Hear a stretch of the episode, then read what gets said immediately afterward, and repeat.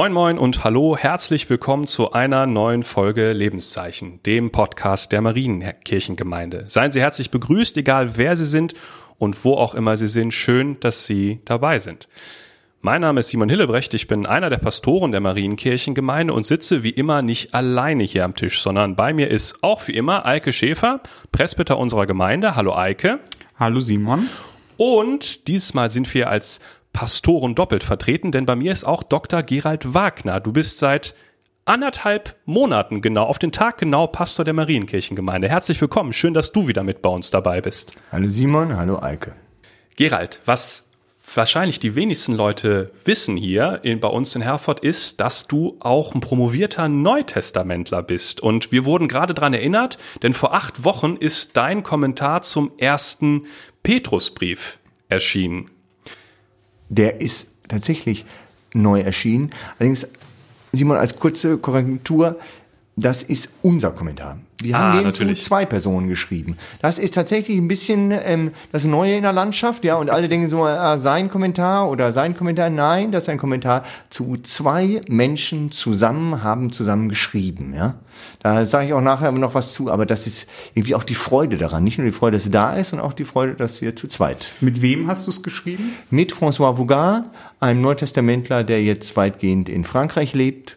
Und äh, wir haben das geschrieben und zusammenschreiben hieß übrigens übrigens zuletzt tatsächlich, man schickt seinen halbrohen Text an einen Freund und der schreibt daran weiter, ohne zu kennzeichnen. Ihr kennt das. Es gibt ja bei Word diese Funktion rot kennzeichnen oder ja, irgendwie genau, sowas. Ja. Aber am Ende haben wir einfach so freies Spiel gemacht. Hier ist mein Text, schreib daran weiter. Und pendel es mir zurück und ich schreibe daran weiter. So dass ich jetzt noch nicht mal wissen würde, von wem welcher Satz stammt. Wir haben eine ähnliche Syntax und ähm, das ist dann einfach ein im guten Sinne ein Brei geworden, ja, wenn ihr wisst, was ich meine. Was veranlasst einen dazu zu sagen, jo, jetzt schreibe ich ein Kommentar oder jetzt schreiben wir ein Kommentar zu Petrus?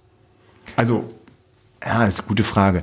Also, ähm, von François Bougard gibt es bedeutende Vorarbeiten zum Verstehen dieses Briefes. Okay. Und von mir gibt es eine Doktorarbeit zu dem Thema. Mhm. Damit sind wir die, die tatsächlich ziemlich tief drin waren im Thema. Das war das eine. Und das andere, dass wir mit unseren Stärken, die wir zusammengetan haben, das auch schaffen konnten. Denn es ist oft so, dass in der Forschungslandschaft solche Bücher überhaupt nicht fertig werden oder das ähm, nicht gelingen kann. Und wir beide haben so unsere Stärken zusammengepackt, dass auch da dem Herausgeber ziemlich schnell klar war, die schaffen das. Und auch in begrenzter Zeit. Begrenzter Zeit heißt in Wissenschaft in zwei Jahren. So, das war begrenzte Zeit, nach dem Motto, äh, da legen wir los und am Ende liefern wir ab und dann auch fertig abliefernd. Aber dabei habe ich auch ziemlich profitiert. François Vougard, der einfach so viel Forschungsjahre Vorsprung hat, dass der auch mal ein paar Sachen gesagt hat, ach, das schreiben wir jetzt so, wie wir es gerade annehmen. Da haben wir auch manchmal auch vielleicht direkt den Beleg nicht für, aber hier können wir auch mal mit der These rausgehen hm. und sagen, so stellen wir uns das vor und dann wird das Kapitel auch fertig. Das ähm, war deshalb eine große Freude. Das heißt, du hast schon eine Geschichte mit Petrus, wenn ich das so sagen darf.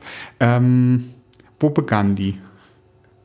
Die begann als Auftragsarbeit. Also man denkt ja immer so, boah, Wissenschaftler finden ihr Thema ihres Lebens oder irgendwie so, also gehen damit seit Jahren schwanger. Aber es war so, dass ich nach meinem Studium klar war, dass ich promovieren würde, klar war, dass ich im Neuen Testament promovieren würde. Das hat auch was mit Griechischkenntnissen zu tun. Auf jeden Und Fall. dann ähm, war das Thema überhaupt nicht klar. Und dann war es so, dass der Professor mir genau dieses Thema vorgeschlagen hat. Ich habe dazu keine persönliche Vorgeschichte gehabt. Die habe ich jetzt irgendwie, als ich mich auch begeistert bin von diesem Text, aber so wie das Leben spielt, es ist echt so hingelegt und zu sagen, Herr Wagner, das wäre doch Ihr Thema. Und dann habe ich es genommen und habe es geschafft. Für die Promotion dann? Für die Promotion und damit auch im Nachklapp, könnte man sagen, für diesen Kommentar, der jetzt auf dem Markt ist mhm. und damit irgendwie auch so eine Art Leitkommentar äh, geworden ist. Es ist so, dass in dieser Forschungslandschaft so ist, dass ungefähr alle 30 bis 50 Jahre in der Reihe ein neuer Kommentar über den gleichen Text erscheint. Mhm als 1890 und 1940 ist jeweils ein Kommentar erschienen. Das ist dann so, das kennen wir von Romanen anders, das heißt dann erste, zweite und dritte Auflage. Genau. Aber es ist ja nicht das gleiche. Im Roman heißt die dritte Auflage, sind ein paar Rechtschreibfehler geändert. Maximal. Aber maximal. Sonst Druckstock genommen und nochmal Genau, draufgehauen. richtig. Und da ist das so, dass hier nun die dritte Auflage gewissermaßen ist, der dritte neue Text. Es war auch so, dass ich in dem Vorgängerexemplar von 1940, ach, da gibt's Abschnitte auch über das Judentum, bei dem ich ein bisschen erschreckt war. Das hatten wir vorher nicht so gesehen und da hatten wir durchgeblättert, dachten uns, oh Gott, oh Gott, oh Gott, oh, was denn das? Schnell ähm, in die Tonne der Geschichte mit diesen Abschnitten. Ich Dann stelle es ja. ich stell mir vor, dass also so zwei Jahre an einem Text zu arbeiten und der Petro, der erste Petrusbrief, über den wir sprechen, der ist ja nicht, nicht lang. So. Nee, der, der ist, wenn wir uns das vorstellen, damals haben die griechisch große Buchstaben auf kleines Papier geschrieben, ja? Und dann im Briefumschlag gefalten, so stelle ich mir das vor. Das wären keine vier DIN A4 Seiten. Also keine vier DIN A4 Seiten. Eng beschrieben, Papier war teuer, ja, äh, eine schön kleine Schrift auf Seite 4 unten endet das, endet das mit Liebe Grüße. Wenn man über zwei Jahre so intensiv mit so einem kurzen Text vielleicht auch arbeitet, mit einem Autor, was, was baut man für eine Verbindung zu so einem Text auf? Ja, das ist total gut, dass du so rumfragst. Ich habe eine Verbindung zu dem Text aufgebaut und nicht zu dem Autor, weil wir nicht wissen, wer das geschrieben hat. Wir haben ein ziemlich gutes Gefühl für die Zeit, sagen wir, also wenn wir mal eine große Reihe aufmachen, Weihnachten im Jahre Null, Ostern im Jahre 33, ähm, Paulus große Zeit im Jahre 50, dann passiert eine Menge und wir reden hier über einen Text aus dem Jahre 100. 70 Jahre nach Ostern. Der sprachlich auch bereits anders ist als die anderen Texte, nämlich es handelt sich um den gebildetsten Autor des ganzen Neuen Testaments. er kann eine, These. es kann eine Sprachniveau, das niemand anders kann. Er kann unter anderem den, was im Deutschen der Konjunktiv ist, ordentlich. Also, wenn man ins Geschäft geht, sage ich, ich würde gerne einen Döner erwerben, dann kann nur er das. Kein anderer neutestamentlicher Kommentar. Kein Konjunktiv. Ein Autor kann einen ordentlichen, höflichen Konjunktiv und ähm, dieser Autor kann das. Er kann auch den Trick, dass ungefähr, sagen wir mal, die ganze erste Seite, wenn wir mal es gab kein DIN A4, ne, nur dass wir uns einig sind, aber also vornehmen, die ganze erste Seite ist eine einzige grammatische Konstruktion, ein Satz, ein poetischer Satz, wie ein Gedicht, und er hat nur ein Verb und er endet unten ohne grammatischen Fehler. Also das muss er auch können, so eine Satz. Ich kann das nicht, ich breche dann Sätze ab und so, aber das ist ein Sprachniveau, das außerordentlich hoch ist. Spannend. Bei uns im Deutschunterricht wäre das schlechter Stil gewesen, aber für griechisches Neues Testament ist das ausgezeichneter Stil. Ja, für einen gebildeten Griechen der damaligen Zeit ist das, ja, weiß nicht, ob das ausgeht, aber für einen gebildeten Griechen ist das endlich kommen die Christen mal auf unser Niveau. Also, und nicht nur auf dem, was sie sonst so schreiben. Damit haben wir uns schon einmal wahnsinnig spannend an diesen Kommentar angenähert und wir müssten jetzt im nächsten Schritt uns einmal ansehen, wie der Inhalt des Petrusbriefs eigentlich aussieht. Ich glaube, das wird den wenigsten unserer Hörerinnen und Hörern jetzt gerade schon so präsent sein. Aber vorher hören wir als erstes einmal Musik.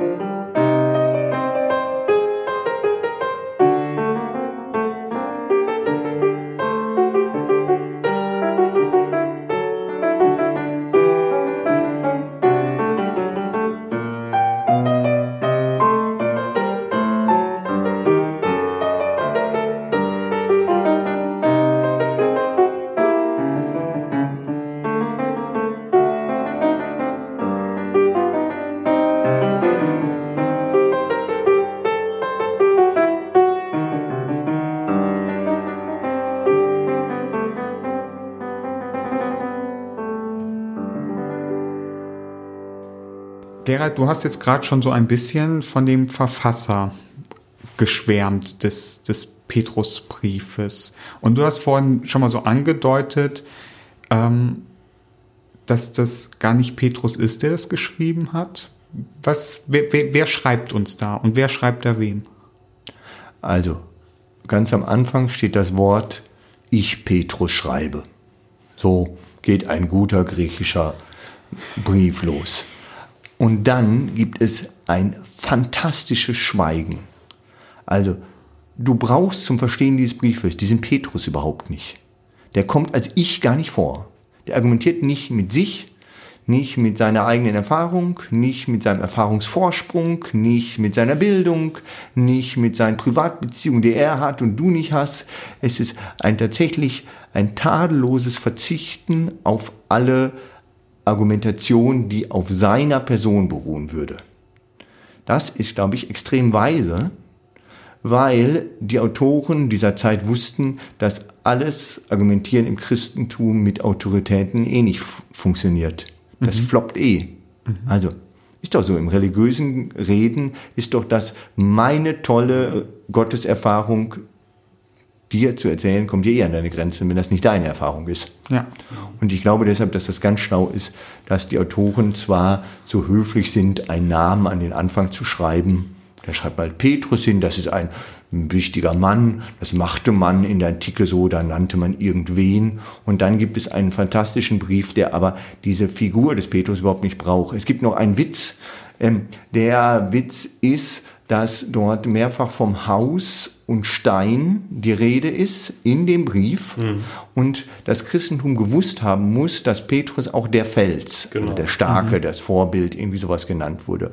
Und rhetorisch ist das schon kongenial, die ganze Zeit von Felsen und Steinen zu reden und just dieses Argument nicht zu zücken, wenn du einen Petrusbrief schreibst, weil dann würdest du dich auf die Autoritätsebene begeben, mhm. die einfach das Werden von Christsein nicht voranbringt. Mhm. Also insoweit, Eike, falls du was Revolutionäres suchst, das ist was Revolutionäres, nämlich, dass das Vorbild, Vorbild funktioniert, Vorsprung funktioniert schon nicht mehr, Autorität funktioniert schon gar nicht. Ist denn das während zu Lebzeiten von Petrus entstanden, der Brief? Also nee. wusste der, dass da irgendjemand nee, in seinen Namen was verfasst? Nee, guck mal, wir, spüren eine Konfliktsituation, in das die, die, die christlichen Gemeinden kommen, mhm. die wir äh, historisch nachweisen können, sagen wir um das Jahrhundert. Mhm. Petrus wird wohl ungefähr gleich alt wie Jesus gewesen sein. der wäre dann 100. Ja? Unvorstellbar zu Insoweit ja. ähm, ist, ist das Ding vom Tisch. Ja. Sagen wir, Petrus ist vielleicht 65 verstorben ähm, dann wäre der schon seit 35 Jahren verstorben und danach schreibt man einen Brief, der allen gut tut, aber für das man diesen Petrus eigentlich überhaupt nicht braucht. Und den Silvanus, der hinten erwähnt wird, der wäre auch 90 Jahre alt, der kommt auch nicht in Frage. Den nennt man da so mit, um das gut zu machen. Aber es ist wie ein gutes Schriftstück überhaupt, wenn es argumentativ funktioniert, ja? Mhm. Also wenn es dich anspricht und Worte mhm. findet, die dir gut tun, dann funktioniert das Ding, ja? Mhm. In Wirklichkeit scheißegal, wer es geschrieben hat. Okay, also man weiß es auch gar nicht. Aber vielleicht ist es ja viel interessanter, gar nicht zu fragen, wer schreibt es, sondern an wen ist dieser Brief adressiert. Ja, und das kriegen wir so gut spitz wie in selten einem Briefe, weil die Lebenssituation ziemlich genau beschrieben wird, in das diese, jetzt versuche ich das Wort zu vermeiden, in das die Christinnen und Christen, die dort in den Städten leben, kommen. Nämlich sie kommen in die Situation, dass sie für Kleinigkeiten ausgegrenzt werden. Also eine die, Minderheit. Die, die, sind eine Minderheit und gleichzeitig sind sie aber schon so viele, dass sie wahrgenommen werden. Mhm. Und es gibt, das Wort fällt ja nicht, ja, aber die werden gemobbt. Mhm. Also die mhm. werden nicht verfolgt, nicht so zu Hunderten irgendwie eingesperrt, mhm. aber die werden gemobbt. Deren Kinder kriegen keine Lehrstellen, ähm, weil sie aus diesem Christentum stammen. Die ähm, kriegen keine Verlängerung ihrer Arbeitsverträge, wenn klar wird, dass die Christen werden. Mhm. Die können nicht aufsteigen, weil klar wird, dass sie Christen werden. So eine Art von Druck sind diese Christinnen und Christen und tatsächlich, die Frauenthematik ist da deutlich ausgeführt, die Christinnen und Christen ausgesetzt und gewissermaßen, um ihre Situation ihnen verstehbar zu machen, kriegen die so einen schlauen Brief mit an die Hand, den sie, wenn man das vorne liest, an welche Kirchengemeinden die sind oder an welche Christen in Städte, die sind, hat mir den Eindruck, der ist blitzschnell mehrfach kopiert und dann immer weitergetragen mhm. worden. Mhm. Und dann müssen die sich, haben die sich samstagsabends getroffen. Vielleicht hatte einer schon ein Haus.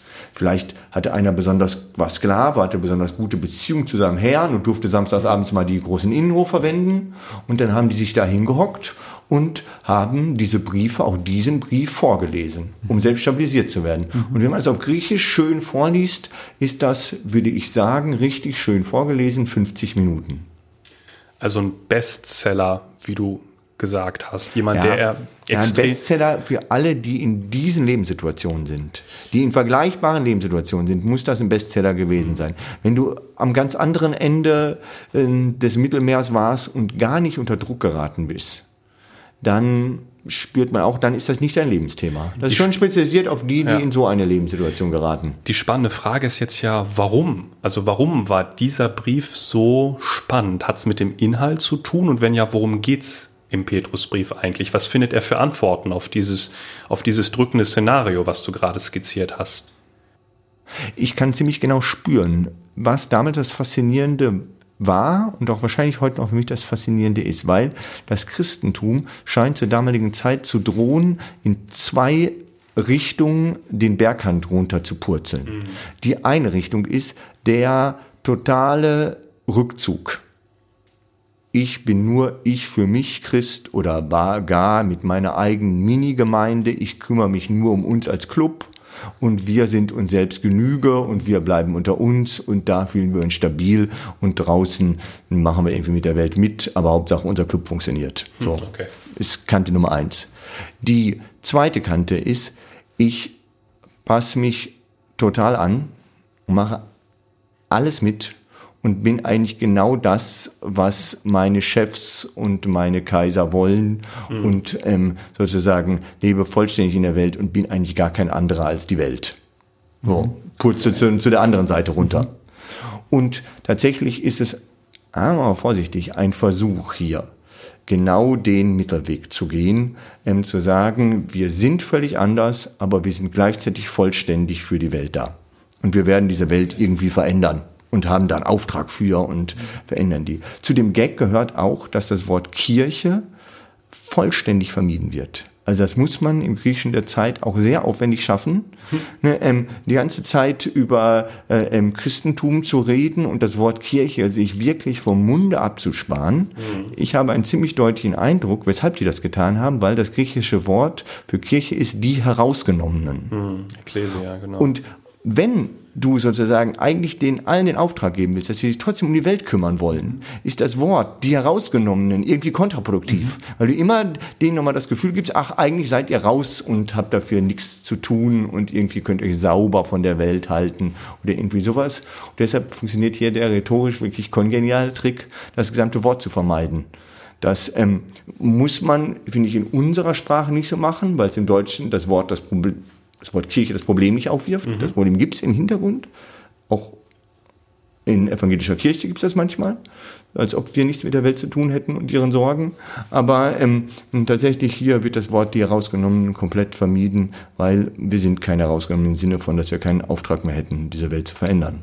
Ich frage nochmal nach zu dem, was Simon gesagt hat. Für diese Menschen dieser drückenden Situation, was war die gute, heilsame, aufbauende Botschaft dieses Briefes für die Menschen dort mhm. in der Minderheit? Zwei Dinge. Das eine ist eine hohe Solidarität. Euch geht es so und den anderen geht es auch so. Und das mhm. verbindet euch. Mhm. Und mir geht es auch so. Also vielleicht dann doch auch clever, den Petrus zu wählen, als einen, von dem man sich erzählte, er sei äh, unterdrückt worden. Mhm. So, also, ja, macht ja Sinn, diese Person zu wählen dann. Mhm. So eine hohe Solidarität nach dem Motto, du bist mit deinen Sorgen nicht alleine. Mhm. Das mag durchaus eine Gefühlslage gewesen sein. Wenn man da irgendwo so frisch und frei gerade Christi und Christin geworden war, erstmal fühlt sich alles gut an und dann kommt der Druck, dann denkt man sich, wieso nur wir? Dann hat das was hohes Solidarisches. Und zu dieser Solidarität, und das ist nun sozusagen ähm, wirklich tief im Brieflogik eingesetzt, kommt, dass auch dieser Jesus, ich sage jetzt extra Jesus, auch unter Druck gekommen ist hm. und auch abgelehnt wurde und trotzdem auch den Menschen zugewandt geblieben ist. Und da gibt es ein Wort, also das ist erfunden, sozusagen, das ist auf den Punkt erfunden, ein Guthandeln. Das gibt es so im Griechischen überhaupt nicht, aber damit man klar wird, was der macht und was ihr machen würdet, müsst ihr gut handeln. Und ähm, dann entsteht dieser Jesus und ein zweites Wort, was sie erfinden. Also die griechische Sprache, diese Autorin oder Autor, werden wir noch eines Tages gucken, wenn wir klären, wer das Marx-Evangelium geschrieben haben, welche genau. Frau das Marx-Evangelium geschrieben hat, ähm, erfindet weitere Wörter. Das andere ist, also das klingt jetzt im Deutschen so doof, aber Jesus ist der Unterrubbelbuchstabe. Der Unterrubbelbuchstabe, so müsste man das griechische Wort übersetzen, ist, man nehme eine römische Münze, lege sie hin, lege ein Stück Papier drüber und reibe mit einem Bleistift drüber. Okay. Jedes Kind tausendmal Hat gemacht, mal gemacht genau. mit, ähm, durch, durch das ganze Abendland, ja, ge, ne, gemacht. Und Jesus ist ein solcher Hypogrammon unter Rubbelbuchstabe für die Christinnen und Christen, die da unter Druck geraten. Luther übersetzt Vorbild, ne? Das ist das Vorbild. Aber das ist natürlich viel witziger, mhm, wenn man genau. spürt, dass das sozusagen die Logik von Münze unter Papier und mhm. ähm, das, sag ich mal, was du davon abbilden kannst, bildet sich für, für dich ab und damit eine totale Gewaltlosigkeit. Okay, und wa was, was, was sagt der, also ich gehe jetzt mal in die Rolle des, des Haus, des christlichen Haussklaven, ja.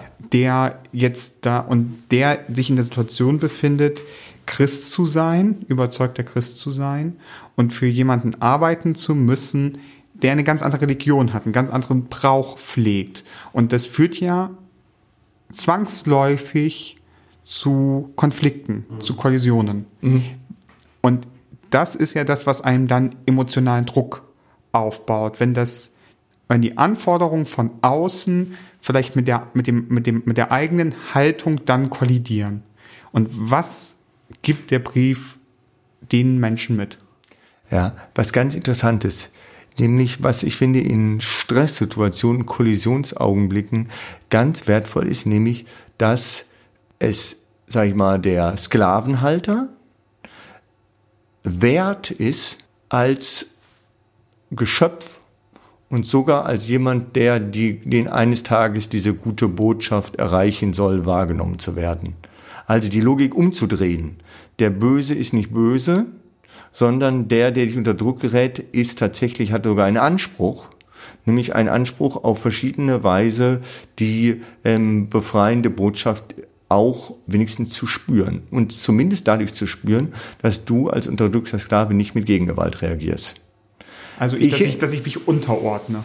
Ja, unterordnen ist ähm, ja, unterordnen, so hat Luther übersetzt. Dabei hat er seine komischen Ordnungsfantasien freien Lauf gelassen. Das hat dem ganzen Luthertum über 500 Jahre überhaupt nicht gut getan. Da sind sie leider auf eine falsche Spur gekommen. Aber ja. er kriegt Unterordnung und wir haben es, als wir ein paar Briefe von Václav Havel gelesen haben, danach Dissidenz genannt. Das erschien uns erheblich schlauer.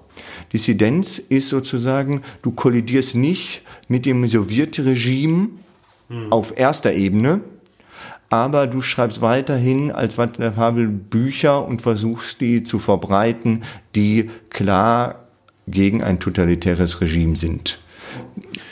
Kannst du Václav Havel einmal ganz kurz skizzieren, ja, wer das ja, war? Ja, ne, ein, ähm, ein ähm, Romanautor, mhm. der äh, im, in sowjetischen Zeitalter äh, geschrieben hat und ähm, der Briefe an seine Frau Olga veröffentlicht hat, das ist kongenial, weil das sind gar keine Briefe an seine Frau Olga. Das war nur die einzige Chance, aus dem Brief, aus dem Gefängnis heraus Briefe zu ah, schreiben. Ah, okay. Und diese, und diese Briefe beschreiben ziemlich genau, da fällt der schöne Passus, also wir werden die ganze Welt ändern und deshalb, liebe Brüder, darf keiner von euch falsch parken.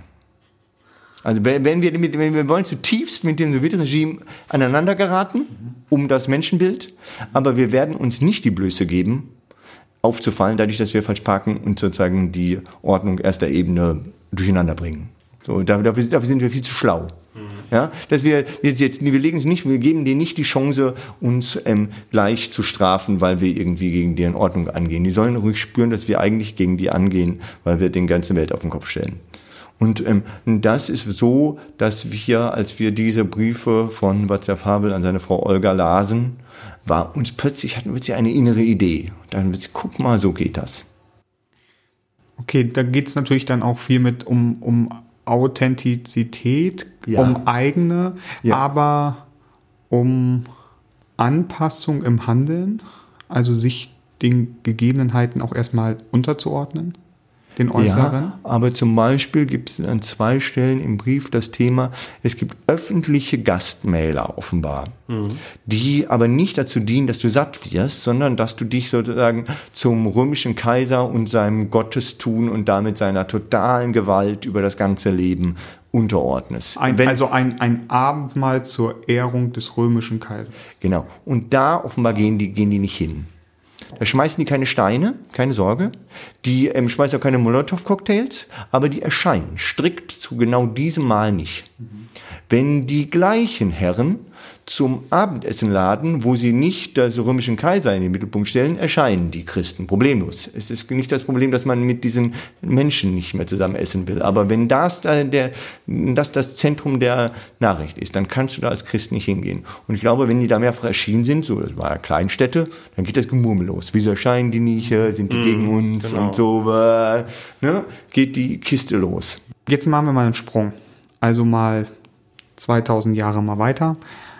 Was bleibt von der Botschaft übrig für uns heute? Hat dieser Text noch irgendeine Aktualität für uns? Ja, also wir befinden uns in einer anderen Situation, aber in bestimmten Teilen ist das Christentum auch wieder Minderheit. Hm. So, das ist das, das eine, was ich sehe. Das andere ist die eine Kante, zu der offensichtlich vielleicht andere Christentümer der Zeit runterzufallen drohten, nämlich die selbstgenügsame, wir versorgen uns als Club. Ja, uns mhm. als die Clubmitglieder. Die Clubmitglieder, die eigenen, genau. Die Clubmitglieder kriegen das Maximale an Zuwendung und, ähm, und ansonsten gibt es ja irgendwie ein Leben daraus, das macht ihr irgendwie so. Das, ähm, oder gar unauffällig. Ähm, diese Gefahr finde ich, besteht auch im Jahre 2020 an einigen Stellen.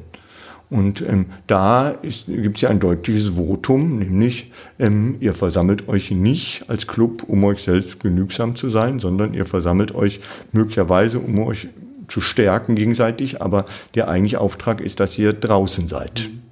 Und ähm, interessanterweise deshalb handelt auch nicht die Kirche, ne? auch nicht die Gemeinde handelt.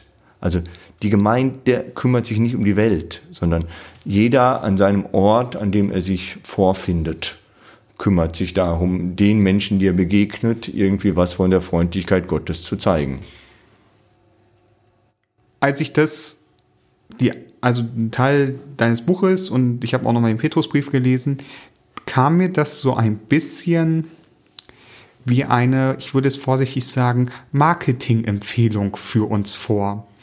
Also ich und du auch, Simon, mhm. und Gerrit, du auch, wir sind ja alle Leute, die in dem System Kirche unterwegs sind und uns auch schon, und wir beide hier häufiger auch schon Podcasts über die Zukunft der Kirche und Mitglieder genau. und Gedanken gemacht haben. Wie kann man das aufhalten? Wie kann man für, für die Kirche werben? Wie kann man, und als ich das las, dachte ich, vielleicht ist das die einfachste Form, der Begeisterung für das, was man tut, indem man quasi das Wort Kirche vermeidet und bei sich anfängt, bei der eigenen Haltung. Und wenn man so, und wenn man die vielleicht mehr konsequent ausbaut, das vielleicht schon Marketing genug ist für das Christentum. Ja, also oh, bin ich jetzt irgendwie, ob das Marketing ist, weiß ich nicht, aber das, Ich- was du ich hab das jetzt in den Worten Ja, aber und, das, was du beschreibst, finde ich total überzeugend, kann ich mir gut so rum vorstellen. Noch was scheint ja Marketing zu sein und das fällt uns, und ich sage auch mir, sogar manchmal schwer, nämlich der spricht offenbar tatsächlich das Griechisch seiner Zeit. Und es scheint zu dem gleichen Zeitpunkt schon Clubs zu geben, die eine Art kirchliche Sprache entwickelt haben. Also, wo man weiß, was Gnade ist, wo man weiß, was Rechtfertigung Aber die ist. klammert er ja aus. Die Genau. klammert er ganz Gen- bewusst genau. aus. Und die Frage ist, entweder er hatte nie Kontakt zu diesem Klüppchen oder er ist so hochintelligent, dass er die Sprache der Klüppchen schon wieder verlassen kann und irgendwie ganz viele Wörter sogar erfindet. Das müssten wir vielleicht im Deutschen mal wieder, ja? Also so Worte erfindet, die jedem damals verständlich sind. Also Guthandeln gibt's im Griechischen nicht, aber das versteht jeder Grieche. Unter Rubbelbuchstabe äh, gibt's nicht, aber wenn du das sagst, der Jesus, so wie ihr das erzählt, in der Bergpredigt oder was auch immer, ist euer Unterrubbelbuchstabe, versteht das jeder Grieche. Verständlich, ja. Ja, das finde ich schon eine Leistung. Und da denke ich mir manchmal auch selbstkritisch, wann fange ich denn an, Klüppchensprache zu sprechen? Oh ja. Und kann das gar nicht so gut, wie ich das da sehe für seine damalige Zeit. Finde ich deshalb, ähm, das wäre ja Marketing, ne? Also da, da, da, genau. da musst du Milieusprache können, um, ähm, um Marketing gut zu machen. Also der Auftrag für uns eigentlich, Worte zu erfinden oder wieder so zu sprechen, dass man uns außerhalb unserer eigenen Bubble, sagt man heutzutage, glaube ich, ne? Dass man uns auch außerhalb unserer eigenen Bubble versteht. Ich, ich glaube gar nicht, dass wir was neu erfinden müssen, aber ich glaube, wir müssen vielleicht zur einzelnen Authentizität wieder zurückfinden. Also, dass wir wieder anfangen, in nicht mehr in Kirche gedacht, sondern in ich gedacht, jetzt mal ganz vorsichtig gesagt, anzufangen, vielleicht wieder konsequent das mit einzuflechten. Und gleichzeitig, deshalb habe ich das ja auch immer, da Dann sind wir, braucht es keine neue Sprache. Nee, hm, gucken wir, ob die neue Sprache geht. Aber gleichzeitig, und ich finde, das war die evangelische Volkskirche auch in den letzten 20 Jahren richtig gut drin, auch unsere Mitglieder äh, weiterhin zu werben, Teil dieser Welt zu sein. Also wie viele Presbyter Fall, engagieren sich auch in einer, in einer Partei, in der deutschen Parteienlandschaft, wie viele, im guten Sinne, wie viele Presbyter sind auch gleichzeitig, weil sie auch teilweise moderative Fähigkeiten gelernt haben, in Sportvereinen, ne, an wichtigen Stellen so. Den, den wirklichen Auftrag, Teil von dieser Welt und seinen Aufgaben zu sein. Und nicht nur irgendwie als Tricky, um da, um, um, um da drin zu sein, sondern Genau. weil es mir wirklich ein Anliegen ist, dass in diesem Stadtteil es einen neuen Sportverein gibt. So. Genau. Das, ähm, das finde ich, da, da war auch die Volkskirche wirklich gut, von den letzten Jahren ihre Mitglieder so zu motivieren, zu sagen, ihr seid das auch. Ihr seid es nicht nur, ähm, um da eben irgendwem über den Tisch zu ziehen, sondern ihr seid das auch, weil ihr in diesen Stadtteil gehört und Sorge um diesen Stadtteil habt und irgendwie den Stadtteil voranbringt und so. Das ähm, finde ich, kann man auch ein bisschen stolz auf die evangelische Kirche in den letzten 20 Jahren sein.